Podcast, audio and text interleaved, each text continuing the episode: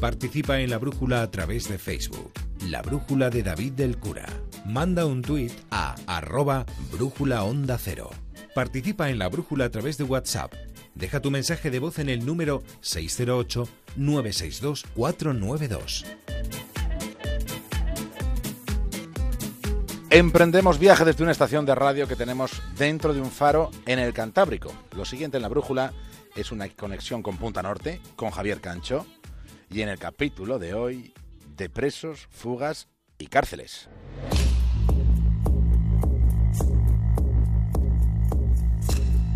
Fugarse en un helicóptero de una cárcel de París no es algo que ocurra todos los días.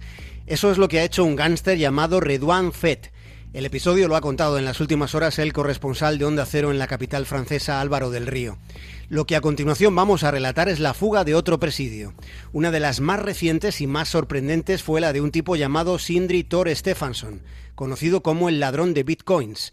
Ese sujeto emprendió la huida más asombrosa de toda la historia de Islandia. Stefansson es sospechoso de haber planificado y haber ejecutado un atraco de los de la nueva era se le acusó de haber robado 600 ordenadores que se usaban para la minería de monedas virtuales para su fabricación. Se trata de criptomoneda, criptomoneda que posteriormente se puede canjear por divisas como el euro o como el dólar. Pero no estamos hablando de que, de que asaltara estas máquinas a distancia mediante hackeos masivos. No fue eso. Lo que hizo fue llevarse directamente las computadoras y esos dispositivos no han podido recuperarse, es como si se hubieran volatilizado. Estamos hablando de unos equipos que están valorados en casi 2 millones de dólares. Ese robo se cometió con cuatro asaltos distintos de los que Stefansson fue acusado formalmente por la justicia y fue arrestado en febrero de este año junto a otras 11 personas y estaba preso. Lo estaba hasta que se fugó.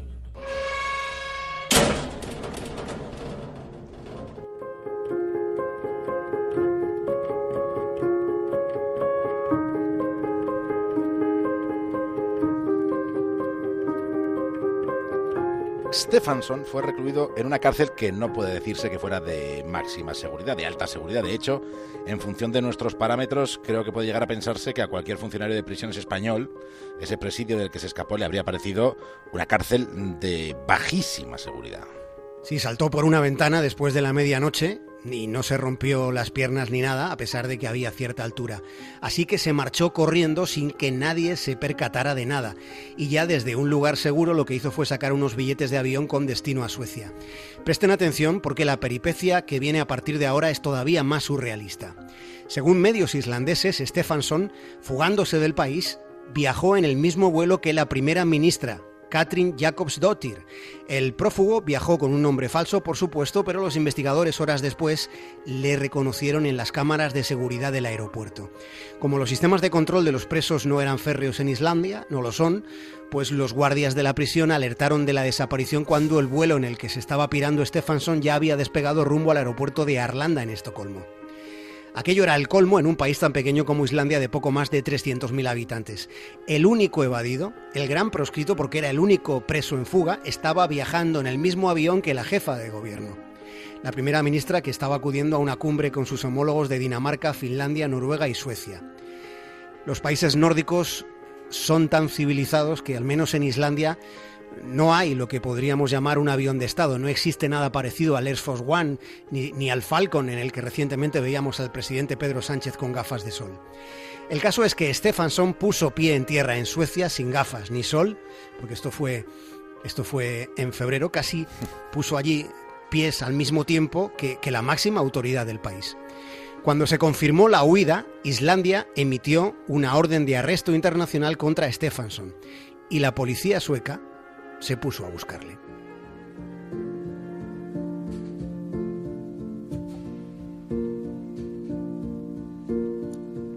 Si los ordenadores estaban usando para crear nuevos bitcoins, se podría estar obteniendo mucho, pero que mucho dinero y su rastro resultaría complicado de detectar. En los tiempos que vivimos es más difícil rastrear la actividad de esos ordenadores que la actividad de quien los robó.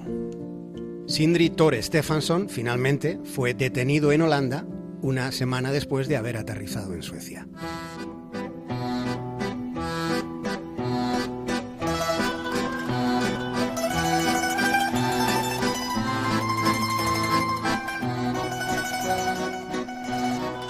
Hay cárceles de bajísima seguridad, como en Islandia, y luego hay prisiones con celdas con más espacio y prestaciones que las suites de algunos hoteles de cinco estrellas.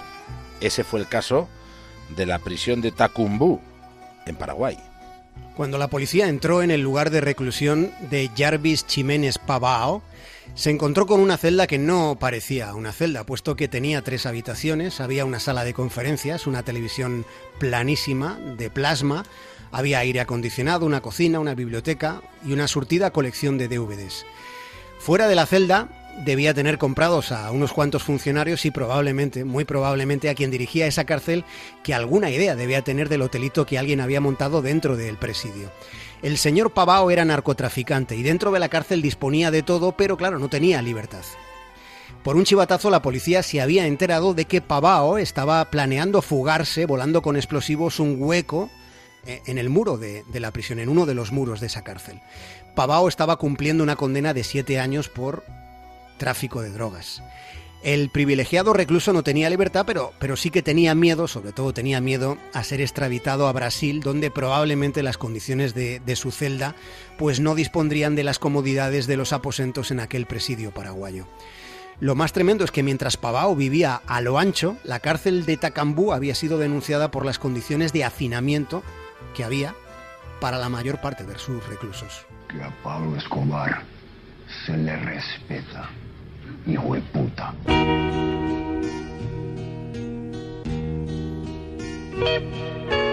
En el momento en el que los agentes irrumpieron en la celda de Pavao, el recluso de esa suite carcelaria estaba viendo la serie televisiva sobre la vida del capo colombiano Pablo Escobar. Escobar, a quien no solo se le había permitido, se le permitió ponerse la celda a su gusto, sino que se le consintió diseñar su propia cárcel tras un acuerdo al que había llegado con las autoridades de Colombia como condición de su sometimiento a la justicia. Aunque, al final, pues ya se sabe, murió acribillado por los cuerpos de seguridad.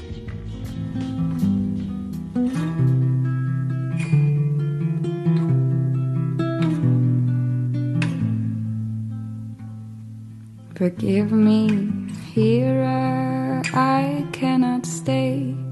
He cut out my tongue, there is nothing to save. Love me, oh Lord, He threw me away. He laughed at my sins, in His arms I must stay. Hasta mañana, Javier Cancho. Un abrazo, David del Cura. I'm broke. please send for me. But I'm broken too and spoken for. Do not tempt me. Her skin is white, and I'm light as the sun. So holy light shines on the things you have done. So I asked him how he became this man. How did he learn to hold fruit in his hands? And where is the lamb that gave you your name? He had to leave, though I begged him to stay. Left me alone when I needed the light. Fell to my knees and I wept for my life. If he had stayed, you might understand. Had have stayed, you never would have taken my hand. He wrote, I'm low, please send for me. But I am broken too and spoken for. Do not tempt me. And where